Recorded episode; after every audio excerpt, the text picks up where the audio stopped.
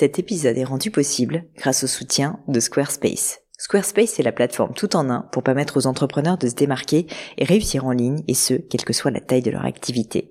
Pourquoi est-ce que j'ai choisi Squarespace comme sponsor du podcast? D'abord parce que je sais qu'ici vous êtes très nombreux à entreprendre, avoir un podcast ou un projet qui nécessite d'être valorisé sur un site web. Et que Squarespace propose des outils vraiment simples d'utilisation pour avoir un site beau, propre et efficace en un minimum de temps.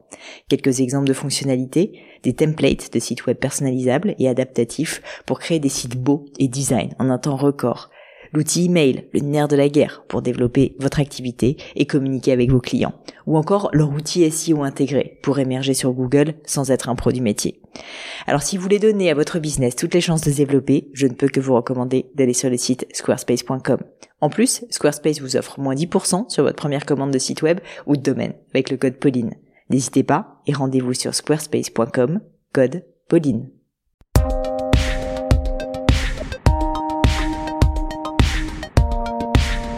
Mesdames et messieurs, bonjour et bienvenue sur le gratin. Aujourd'hui, j'ai le plaisir de vous accueillir à bord d'une leçon du gratin décollage dans quelques instants. Nous avons avec nous une charmante personne, Hélène, qui a créé les Golden Girls. Je vous invite à aller découvrir son Instagram, son site internet que je vous mets dans les notes de l'épisode. Golden Girls, c'est quoi? C'est tout simplement un site, un écosystème qui va permettre à des femmes de mieux comprendre le monde de l'investissement parce que le constat d'Hélène, c'est que les femmes ben, ne s'y intéressent pas suffisamment. Et donc, elle a envie de battre en brèche, finalement, euh, ses habitudes. Hélène me pose une question. Elle me dit qu'elle en est au lancement de son activité entrepreneuriale et aimerait développer des partenariats. Mais y a-t-il des best practices pour ça? Dans cet épisode, on a discuté beaucoup du coup de partenariat, de comment réussir à avoir des idées à la fois créatives, mais quand même faciles à mettre en place, de mes erreurs aussi ou des choses que j'avais pu mettre en place avec Gemio. Et je pense que ça lui a donné quelques idées pour la suite mais je ne vous en dis pas plus et laisse place à cette nouvelle leçon du gratin. Allô Hélène? Bonjour Pauline eh bien écoute Hélène, je suis ravie d'être avec toi aujourd'hui, en ce samedi. En plus, on peut le dire, tu t'es sacrifiée, tu as sacrifié ton week-end pour moi et pour nous, euh, auditeurs du gratin. Hélène, est-ce que tu peux me dire bah, déjà qui tu es, où tu vas et qu'est-ce qui t'amène sur cette leçon? Tout d'abord, bah, merci beaucoup euh, Pauline. Moi, je suis vraiment ravie. Euh, je suis une auditrice assidue de, des leçons, enfin du gratin et des leçons en particulier. Donc, euh, donc merci beaucoup. donc voilà, moi c'est Hélène et je suis la fondatrice de Golden Girls. Donc Golden Girls, c'est une plateforme de formation à l'investissement à destination des femmes. Ah, cool. Ouais.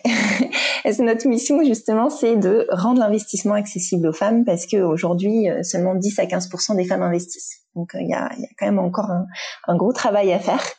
Euh, donc voilà, le projet aujourd'hui, il est, il est encore très jeune, hein, puisque moi, ça fait seulement six mois que je suis dédiée à plein temps, euh, à plein temps au projet, et donc euh, j'ai beaucoup de questions forcément dans le cadre euh, de son développement. Mais j'avais, j'avais une question en particulier, c'est ce qui m'a amené du coup sur sur la leçon. Je me, je me demandais comment construire une stratégie de partenariat efficace, et particulièrement justement quand on est encore une petite structure et que du coup, c'est pas évident d'être attractif, j'irais, aux yeux de partenaires potentiels. Donc voilà, parce que j'ai conscience qu'établir des partenariats avec d'autres marques ou institutions peut être euh, bah, un vrai plus aussi en termes de légitimité, etc. Mais, voilà, moi je me questionne pas mal sur la bonne manière de procéder et puis euh, les bonnes pratiques en fait. Oui, bien sûr. Alors, des bonnes pratiques, euh, je, je, je, vais peut-être dire un poncif, mais je pense que la meilleure bonne pratique, c'est qu'il faut trouver tout simplement une idée qui crée de la valeur pour les deux. Alors tu vas me dire, c'est débile, c'est évident, mais c'est pas si évident que ça à trouver et donc ça nécessite d'être absolument créatif, bien sûr. Mais si tu veux, les marques qui ont un énorme nombre de followers, par exemple, peuvent assez facilement proposer de mettre l'autre marque partenaire en avant sur leurs réseaux sociaux. Toi, c'est pas encore le cas sans doute, donc tu ne vas pas pouvoir faire ça. Ça peut être tout simplement de proposer un service. Peut-être, euh, tu vois, si tu euh, travailles avec euh, une marque partenaire et que tu peux leur proposer, bah voilà, gratuitement, par exemple, une déformation, des cours. Enfin, je ne sais pas, mais ce que je veux dire, c'est que fondamentalement, un partenariat pour qu'il marche et que ce soit pas juste beaucoup de travail, parce que là, je veux te mettre en garde, ça peut être aussi beaucoup de travail pour assez peu de résultats. Eh bien, il faut vraiment que le partenariat et le partenaire soient convaincus, et toi aussi d'ailleurs, de la valeur ajoutée de ce partenariat. Que ce soit pas juste, si tu veux, une énième opération un peu cool, un peu sympa, où on a envie de travailler parce que voilà, on se dit que ça peut potentiellement porter des fruits. Non, il faut vraiment que les gens y croient, et pour ça, il faut que la valeur ajoutée, elle soit clairement définie. Donc ça, euh, je, préfère le dire en préambule parce que c'est vrai que euh, moi-même, hein, avec Gemio par exemple, j'ai fait beaucoup de partenariats et je, je, je, me suis fait la remarque que je me je faisais parfois cette erreur de vouloir faire des choses créatives ou de rencontrer des gens sympas et du coup de qu'on associe nos deux marques. Et en fait, sincèrement, si c'est juste sympa et que ça n'a pas une vraie valeur ajoutée, en fait, c'est beaucoup de travail parce qu'il faut ait une opération, il faut y réfléchir, parfois il y a des coûts, etc. Donc, bref, tout ça pour dire que c'est hyper, hyper important justement d'apporter de la valeur ajoutée de part et d'autre. Je te cite un exemple euh, que j'ai déjà, euh, je crois, évoqué euh, une fois dans une leçon il y a fort longtemps qui n'a rien à voir parce que c'était une leçon sur la négociation. Mais un exemple de partenariat qui a de la valeur alors qu'on était une toute jeune entreprise chez Gemio, je t'explique ça te donnera peut-être des idées. Euh, nous, on, voulait faire, euh, on voulait faire de la publicité avec Gemio. On était une entreprise en développement, mais tu vois, on n'avait pas non plus des moyens qui étaient colossaux. Et j'avais, euh, je sais pas, j'avais cette envie de faire de la publicité dans le métro parce qu'il n'y avait pas beaucoup de marques de joaillerie qui faisaient de la publicité dans le métro. Que pour moi, le métro à l'époque, c'était quand même il y a maintenant 6-7 ans. Hein, c'était, c'était l'endroit que tous les quand même CSP+ urbains prenaient à Paris. En tout cas, pour pour ceux qui prennent le métro à Paris, il y a quand même beaucoup de monde. Et il y avait quand même ces affichages 4 par 3 énorme, il y en a beaucoup moins maintenant, qui faisait que quand tu avais des grosses pubs dans le métro de marques euh, voilà, qui faisaient des bonnes créations, franchement, tu pouvais pas passer à côté. Et du coup, j'avais vraiment cette envie, mais il fallait avoir les moyens de le faire. Et du coup, j'ai contacté la régie Média Transport, qui est la régie euh, vraiment qui, qui fait, si tu veux, les publicités dans le métro. C'est pas eux qui font les créations, c'est pas eux qui, c'est pas la RATP, mais c'est vraiment la régie publicitaire du métro parisien. Et je, je les ai contactés, j'ai compris que leur tarif était très élevé. Je me suis dit, ok, bah va falloir que je trouve une solution parce qu'en fait, si je paye le prix normal, sincèrement, euh, on va avoir trois, trois pauvres affiches qui se battent en duel et ça va pas être possible. Et du coup, je me suis dit, qu'est-ce que je peux leur apporter comme valeur ajoutée qui soit une vraie valeur ajoutée pour eux et qui me permette de leur demander en échange quelque chose, à savoir en l'occurrence un tarif plus intéressant. Et donc, comme j'ai rencontré pas mal de personnes chez Média Transport, j'ai fini par comprendre qu'à l'époque, c'est malheureusement plus le cas, donc je le précise parce que si jamais certains veulent faire cette négo, malheureusement ça marchera plus. Mais à l'époque, voilà, euh, Média Transport en fait euh, cherchait à renouveler ses annonceurs tout simplement et cherchait à donc trouver une nouvelle niche, si tu veux, qui n'était pas, on va dire, les annonceurs très grand public, euh, type euh, Conforama, Boulanger, tous ces gros grosses boîtes euh, déjà très très implantées, et chercher notamment des acteurs dans le digital, des startups, si tu veux, pour réussir à avoir bah, plus d'audience, quoi, tout simplement. Et du coup, je leur ai dit, mais attendez, moi c'est super, je connais tout le monde dans le monde des startups, je peux tout à fait, si vous me faites un très bon prix, être un peu votre garant et montrer, notamment si ça marche, en plus j'aurais pas l'impression de mentir ou quoi que ce soit, expliquer que le métro c'est un super moyen de se faire connaître parce qu'il faut quand même dire qu'à l'époque, les entreprises digitales n'avaient pas du tout ce réflexe et faisaient que du, de la pub en web marketing, que de la pub sur Internet parce qu'elles avaient toujours cette envie de pouvoir traquer chaque vente, de pouvoir tout comptabiliser. Alors que quand tu fais une pub dans le métro, bah, en fait, tu sais pas combien de personnes l'ont vu, tu sais pas même vraiment qui achète ou pas ton produit via ça. Donc bref, c'est plus, c'est pas quelque chose qui est très digital euh, friendly. Donc je leur explique tout ça et finalement on arrive à monter un partenariat qui a quand même été vraiment pour nous une source de croissance incroyable. Et honnêtement, je suis pas peu fière de le dire, pour Média Transport aussi une très belle source de croissance parce qu'en gros, je, me faisais le héros du métro, mais avec euh, toute la bonne volonté du monde parce que moi, ça m'était utile et surtout, c'était vrai que ça nous rapportait beaucoup de clients et que je trouvais que c'était un super média. Et donc, j'expliquais en quoi, euh, tu vois, euh, le, métro finalement, c'était aussi vachement bien, même si on était une marque digitale. Et donc, il y a des boîtes comme Made, il y a des boîtes comme Birchbox, il y a des boîtes comme Teddy Bear, enfin, le slip français, toutes ces boîtes, si tu veux, je pourrais te dire que c'est uniquement grâce à moi. Mais bon, j'ai quand même joué un rôle, un rôle d'apporteur d'affaires assez important et en échange de quoi j'avais juste des tarifs qui étaient excellents chez Media Transport. Je te raconte cette histoire interminable, tout ça pour te dire que en fait on peut être créatif même quand on n'a pas grand chose à donner en échange, mais par contre il faut viser juste. J'ai pas donné d'argent, j'ai pas donné de visibilité vraiment, mais par contre je savais que j'avais une chance et que ça faisait quand même déjà cinq ans que j'étais dans le milieu des startups et que je connaissais pas tout le monde, mais que je connaissais pas mal de dirigeants d'entreprise et donc pour moi ça c'était une valeur ajoutée clé en l'occurrence pour Média Transport. Donc c'est pour ça que j'insiste vraiment dès le départ sur ce point euh, qui me paraît être important, qui est que si tu veux faire un bon partenariat, eh ben il faut absolument absolument que c'est de la valeur ajoutée bah, pour toi et pour le partenaire, parce que du coup Média Transport dans mon cas, si tu veux, nous a effectivement fait des tarifs qui faisait qu'on a placardé tout Paris de métro et c'était vertueux parce que du coup, les personnes qui me contactaient me contactaient aussi parce qu'ils m'avaient vu dans le métro, donc ils savaient, si tu veux, que j'étais légitime et que je pouvais en parler. Donc c'était vraiment quelque chose qui était extrêmement sain. À l'inverse, je vais être honnête aussi avec toi, j'ai fait des partenariats foireux parce que c'était moins c'est pas que c'était moins sincère mais c'était moins c'était moins juste au niveau justement de la valeur ajoutée pour nous et pour eux. C'est plus des partenariats où on, nous avait cherché et je m'étais dit bon bah pourquoi pas ça va pas être si compliqué que ça. Et en fait au final ça a été ça a été des flops. Je, je t'en cite un euh, c'est pas pour faire la mauvaise pub mais on a été contacté par une marque de thé très connue il y a un moment donné pour faire euh, voilà un partenariat avec eux où euh, en échange de notre charte graphique et d'un design qu'on faisait avec eux, ils allaient pouvoir utiliser si tu veux notre nom, dire qu'on faisait un partenariat, ça faisait une opération de communication si tu veux sympa, c'était juste là pour parler de nous, dire qu'on faisait une collab. Et en fait ça a été ça a été malheureusement, c'était pas mal mal exécuté mais c'était malheureusement pas un grand succès simplement parce qu'en fait bah, il n'y avait pas énormément d'alignement entre nos deux marques, que nous, on a juste donné un peu de notre charte graphique, expliqué globalement qui on était, mais si tu veux, il y avait vraiment aucun invariant commun entre les deux marques. Enfin, c'était vraiment un, un, pur produit marketing, si tu veux, et de communication. Et de ce fait, ça a été beaucoup de travail. Ça a été en réalité des coûts pour nous aussi, parce qu'on y a passé du temps, parce qu'on a dû investir justement sur de la recherche et développement pour faire en sorte que ça soit bien. Et malgré tout, ça n'a pas donné le succès escompté. Donc c'est pour ça que je veux vraiment euh, t'alerter sur le fait que les partenariats, ça peut être absolument génial, mais qu'il faut être très très vigilant à ce que vraiment vraiment de part et d'autre en fait ça soit gagnant-gagnant et que ça apporte de la valeur dans un cas comme dans l'autre. Sinon en fait c'est vraiment beaucoup beaucoup de temps, du temps que tu ferais mieux de dépenser sur euh, d'autres choses comme euh, te faire connaître auprès du grand public, tu vois. Mmh. C'est vraiment intéressant. Bah, merci beaucoup, euh, Pauline, déjà pour ce, c'est vrai que ce retour d'expérience, c'est, enrichissant et ça, me permet aussi de prendre conscience. Donc c'est vrai que cette dimension gagnant-gagnant. Euh, je, voilà, je l'avais un peu en tête, mais bon là c'est, aussi plus concret. Et puis aussi du coup euh, prendre conscience que ça, ça, se prépare aussi beaucoup en amont parce que c'est vrai que moi j'ai déjà deux trois personnes qui m'avaient contacté, mais mais mais du coup je pense que c'est important d'être proactif et de construire une vraie stratégie parce que enfin tout ce que tu t'évoques sur les personnes qui t'ont contacté ou du coup c'était peut-être aussi peut-être moins préparé en amont et moins pensé et du coup peut-être moins pertinent. Euh, bah, au-delà d'être préparé, je pense que ce que tu dis est juste et c'est peut-être le fin mot de cette histoire, c'est que il faut qu'il y ait un objectif très clair. C'est-à-dire que si jamais, et c'est pas que je veux pas parfois répondre positivement à des opportunités qui se présentent, mais c'est-à-dire que si c'est quelqu'un qui te démarche parce qu'il veut faire un coup avec toi, mais qu'il n'y a pas un objectif qui est clair pour toi et pour lui derrière qui soit positif, que c'est juste peut-être que ça va marcher. Je te le dis, en fait, 99% de chances que ça ne marche pas. C'est-à-dire que si tu réponds juste à une opportunité en te disant, bon, bah, finalement, ça va pas me prendre énormément de temps. Et on est souvent, hein, dans ce cas, moi, ça m'est arrivé plein de fois, à me dire, non, mais au final, c'est pas grave. Il y a un upside potentiel. L'opportunité va peut-être euh, me rapporter, euh, je sais pas, plus de visibilité, euh, etc.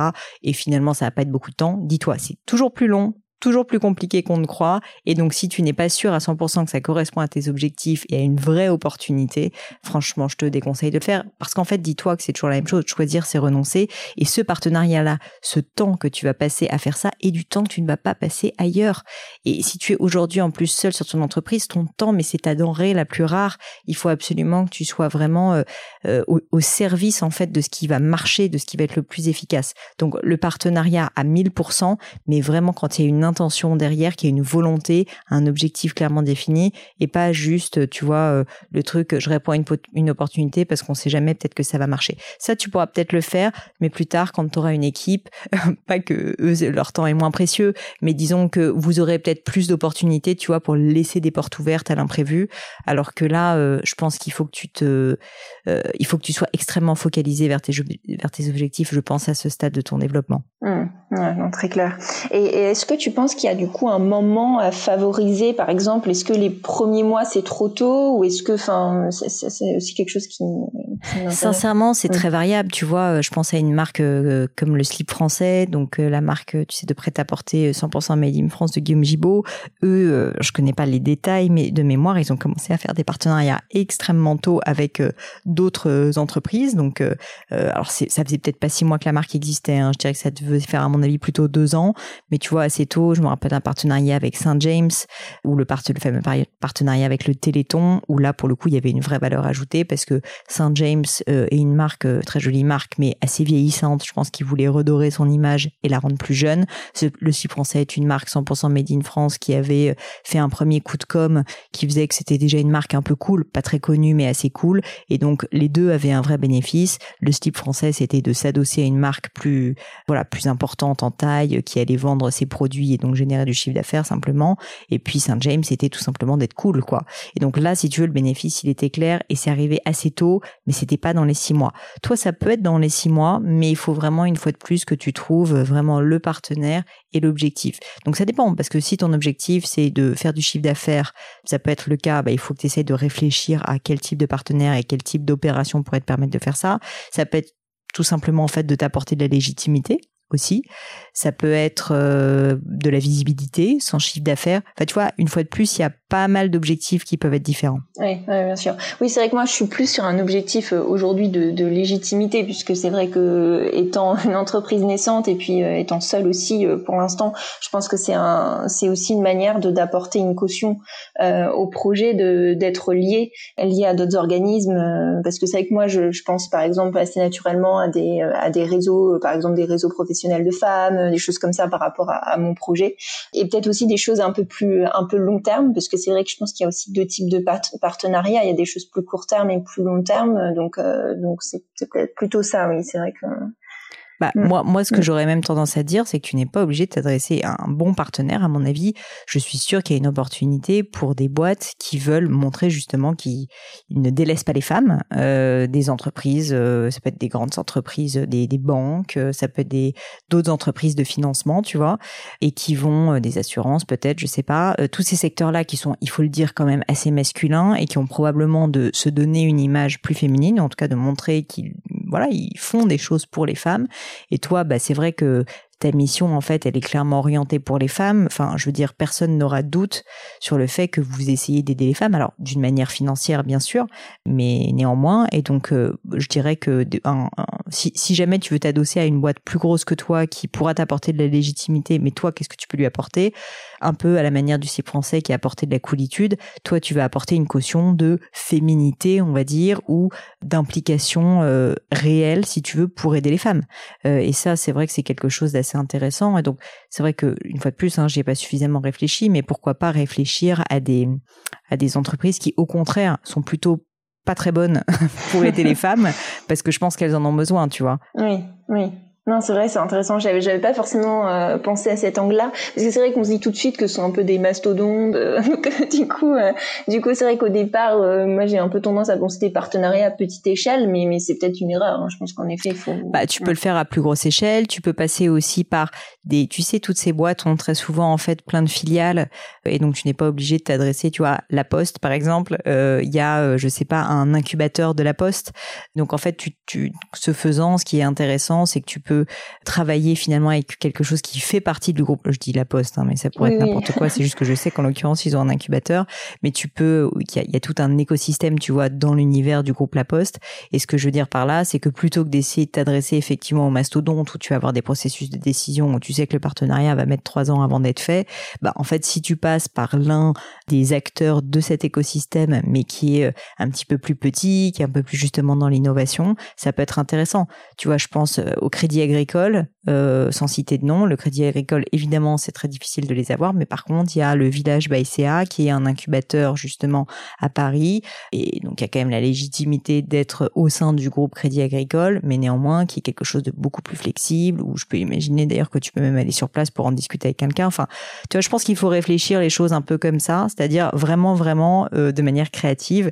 C'est ce que je te disais au début, c'est apporter de la valeur ajoutée, ok, mais tu vas être obligé de redoubler de créativité. Parce qu'en fait, si tu veux, c'est ça aussi ta valeur ajoutée. C'est que si jamais tu veux vraiment un partenariat qui soit utile, il faut que tu trouves la bonne idée et que tu arrives à la pitcher ensuite, mais il faut quand même que tu trouves la bonne idée avec le bon partenaire ou le bon type de partenaire parce que tu peux avoir une cible avec tu vois deux trois partenaires qui sont en lice et je pense que si tu fais ça une fois de plus, hein, ne négligeons pas le temps que ça prend, mais ça peut aussi t'apporter énormément de choses, euh, comme euh, ça avait été le cas nous pour le métro ou pourquoi ou, le style français. Euh, je t'ai donné cet exemple parce que je sais que ça avait été pour un super tremplin. Hmm. Oui, complètement. Non, non, c'est vrai que c'est vrai que Village by CA, oui, c'est c'est une bonne idée. Et puis et puis je pense qu'il y a hum, il faut que je sois aussi assez prudente entre guillemets sur mes premiers partenaires parce que ça donne quelque part le ton, euh, je pense pour euh, pour d'autres partenariats. Donc enfin, pas prudente, mais en tout cas que je choisisse bien et que que ça ça, ça apporte de la valeur. Quoi. Bah, disons que si au début tu as des partenaires qui sont entre guillemets complètement inconnus au bataillon, je pense pas que ça te dévalorisera, mais donc ça n'apportera rien en plus. Par contre, c'est sûr que dès lors que tu arrives à sécuriser un partenaire prestigieux qui a une vraie légitimité, en fait, les, les portes d'après vont s'ouvrir beaucoup beaucoup plus facilement. C'est évident. N'importe qui qui sait que tu as fait un partenariat avec Village VICA, enfin tu vois n'importe quel organisme financier, va se dire euh, ben attends c'est intéressant. Euh, c'est plus les premiers à devoir franchir le pas. Le premier est toujours le plus dur, c'est sûr. Oui, c'est sûr. Ça c'est vrai dans tous les dans tout ce qu'on veut faire. Même là, je veux par exemple réunir un, board. Euh, j'avais écouté un de tes épisodes sur euh, les advisory boards et tout, et, c'est vrai que je pense que c'est le même sujet. Hein, la première personne à avoir, c'est plus compliqué. Après, ça ouvre la, ça ouvre la porte pour d'autres. Exactement, ça c'est le nerf de la guerre euh, en B2B, notamment le premier gros client, le premier investisseur, le premier tout ce que partenaire, tout ce que tu veux. Bah en fait, il a un rôle qui est essentiel et c'est pour ça aussi qu'il faut souvent bien le choisir, c'est qu'il a un rôle en fait de, de, il va représenter quoi, il va représenter en fait ton premier client et tu peux communiquer dessus. Donc euh, c'est vrai que si tu arrives en plus à avoir un premier client euh, qui est pertinent, enfin je dis client partenaire là dans ce cas, franchement ça, ça, ça peut considérablement accélérer ta boîte. Donc évidemment ça, peut être intéressant d'y réfléchir. Et moi, je veux juste te dire que je t'ai cité Village BCA là parce que en, parlant avec toi, tu vois, ça m'est ça m'est venu. Mais je suis sûre qu'il faut que tu tu réfléchisses. Peut-être entoure-toi de personnes, euh, fais un petit brainstorm, tu vois. Et c'est liste quelles sont les valeurs ajoutées que je peux apporter à d'autres. Déjà, tu listes ça. Tu dis c'est quoi ce que je peux apporter? Qu'est-ce que donc là on a parlé de voilà une caution, on va dire sur euh, un engagement sur euh, aider euh, les femmes, tu vois, à devenir à devenir donc plus plus pertinentes dans le milieu financier. Enfin, vraiment liste tous les bénéfices que tu peux que tu peux apporter à une autre entreprise et ensuite brainstormer. Prends deux trois personnes avec lesquelles tu tu t'entends bien. Brainstorm le fais pas toute seule c'est toujours plus difficile. Tu auras 80% d'idées pourries mais tu en auras 20% qui seront intéressantes. Et au sein des 20% bah tu en auras peut-être une où tu diras mais attends c'est évident c'est ça. Et ensuite après tu fais ta liste de partenaires potentiels. Enfin tu trouveras forcément si jamais tu as une idée qui est bonne. Et ensuite euh, voilà vient le vrai travail qui est de, de les démarcher de trouver le bon discours etc j'avais d'ailleurs fait une formation sur l'art de la vente, de l'art de sans vouloir te la vendre, mais qui pourrait être utile là-dessus. Et du coup, je pense que je pense que si tu fais ça, si tu veux, de manière un petit peu méthodique, il y, a, aucune raison que tu ne trouves pas. Je pense vraiment que c'est c'est quelque chose qui est tout à fait à ta portée. Et je pense pas qu'il y ait de mauvais moments pour le faire pour répondre à ta question quand tu disais est-ce que c'est le bon moment ou pas. En plus, c'est vrai que dans ton business qui est un business plus financier, la légitimité, c'est quand même le nerf de la guerre. Donc j'aurais tendance à dire que tu, peux commencer maintenant, tu vois, parce que franchement, un partenariat, tu sais, entre le moment où on commence à y réfléchir et le moment où il est effectif, malheureusement, souvent, il y a quand même beaucoup de temps. Donc dis-toi que là, tu as six mois, mais l'entreprise euh, sera probablement euh, bien plus avancée quand, euh, quand il va effectivement voir le jour. Mmh, oui, oui, très clair. Bon, bah j'ai, je pense que j'ai une feuille de route. T'as une feuille de route. T'as un peu de boulot aussi, quand même, j'ai envie de te dire, Hélène. Oui, oui c'est, pas J'aime bien ça. Moi, je staff, tu sais, sur les leçons. Allez, maintenant, tu prends ta feuille et tu y vas. voilà. Donc, euh, vu que j'ai pas d'équipe, euh, je ne peux pas déléguer, mais bon, c'est. Mais c'est pour ça que c'est pour ça que j'insiste sur le brainstorm à plusieurs, parce que tu sais, je suis passée par cette phase aussi. Enfin, j'avais un associé, mais euh, on n'avait pas forcément le temps. Et puis même des brainstorms à deux, c'est pas non plus vraiment, vraiment. C'est pas parce que t'es seul que tu dois rester seul demande à des personnes autour de toi. En plus, c'est trop cool ce que tu fais. Enfin, c'est sympa. Je veux dire, non, mais c'est vrai. Il y, a, mm. pas de raison qu'il n'y ait pas quelques personnes dans ta famille, dans ton entourage, qui n'aient pas envie de participer, qui auront des bonnes idées. Donc, réfléchis à qui est un peu créatif. Tu leur demandes, vous, tu les invites à prendre un apéro. Il y a des terrasses qui sont réouvertes et vous brainstormez pendant une heure. enfin, franchement, c'est, ça peut t'apporter énormément. Donc, profites-en. C'est vrai, c'est vrai. Cette idée de brainstorm, même, euh, je veux dire, même sur d'autres sujets, euh, quand on est tout seul, je pense que c'est, c'est, c'est une bonne pratique de, quand on a un point bloquant de réunir d'autres personnes euh, d'horizons différents et tout. Euh, ouais. complètement. ça peut t'apporter des avis extérieurs. Tu sais, parfois, on est quand même, euh, bah voilà, on, est un peu le nez dans le guidon et on, voit les problèmes sous un angle. Et, et être créatif, c'est ça, quoi. C'est finalement les aborder avec un angle, avec un frame différent un cadre différent. Et en fait, le meilleur moyen pour ça, c'est juste d'avoir une personne qui n'a pas les mêmes contraintes en tête que toi, peut-être pourra t'apporter quelque chose de différent. Donc là, euh, moi, je t'ai donné une idée, mais si ça se trouve, quelqu'un euh, qui travaille dans un secteur complètement différent va te donner une autre idée. Et c'est ça qui est passionnant. Oui, oui, bien sûr. Non, bah super, super. Merci en tout cas pour ces pour ces pistes, Pauline. Je pense que ça va me ça, ça va dénouer un peu mes mes questionnements et, et, et oui, me permettre de, de commencer à enfin d'avancer quoi. Bah écoute Hélène, trop cool en tout cas, je suis ravie, tiens-moi au courant. Euh, ça me ferait savoir de savoir quelle est cette fameuse bonne idée que tu as réussi à, à voilà à avoir avec euh, avec euh, cette fameuse séance de brainstorm et euh, en tout cas je te souhaite un très très bel été le meilleur pour la suite bien sûr et puis bravo pour cette belle aventure. Le, nom de l'entreprise rappelle-moi? C'est Golden Girls. Golden Girls. Et du coup tout ceci se trouve sur internet se trouve sur Instagram se trouve partout pas encore? tout à, fait si si j'ai un compte Instagram qui est actif depuis déjà plusieurs mois avec une petite communauté naissante. Donc donc voilà voilà. Bah voilà mesdames si vous êtes intéressé, que vous voulez apprendre à l'investissement, allez foncer sur Golden Girls. Je vais y faire un tour moi-même et je mettrai ça dans les notes en tout cas. Merci Hélène pour ton temps. Merci, merci beaucoup Pauline. Merci à toi. à bientôt. À très bientôt. Bel été. Et voilà, terminé pour aujourd'hui. Un grand, grand merci à tous d'avoir écouté l'épisode jusqu'ici. J'espère que le format vous a plu. Si oui, dites-le moi avec 5 étoiles ou même un petit commentaire sur l'application iTunes. Et puis si iTunes c'est pas votre truc, si Apple vous n'avez pas envie d'en entendre parler, c'est pas grave. Vous inquiétez pas, il y a d'autres moyens de m'aider. Vous pouvez tout simplement en parler autour de vous. Prenez deux trois amis et puis euh, diffusez-leur le podcast. Moi ça m'aide énormément et qui sait, ça les aidera aussi peut-être. Quoi qu'il en soit, merci pour votre temps. N'hésitez pas à postuler aussi à la leçon du gratin si l'idée de passer sur le podcast vous intéresse. Donc à vous de jouer et bientôt pour une nouvelle leçon du gratin.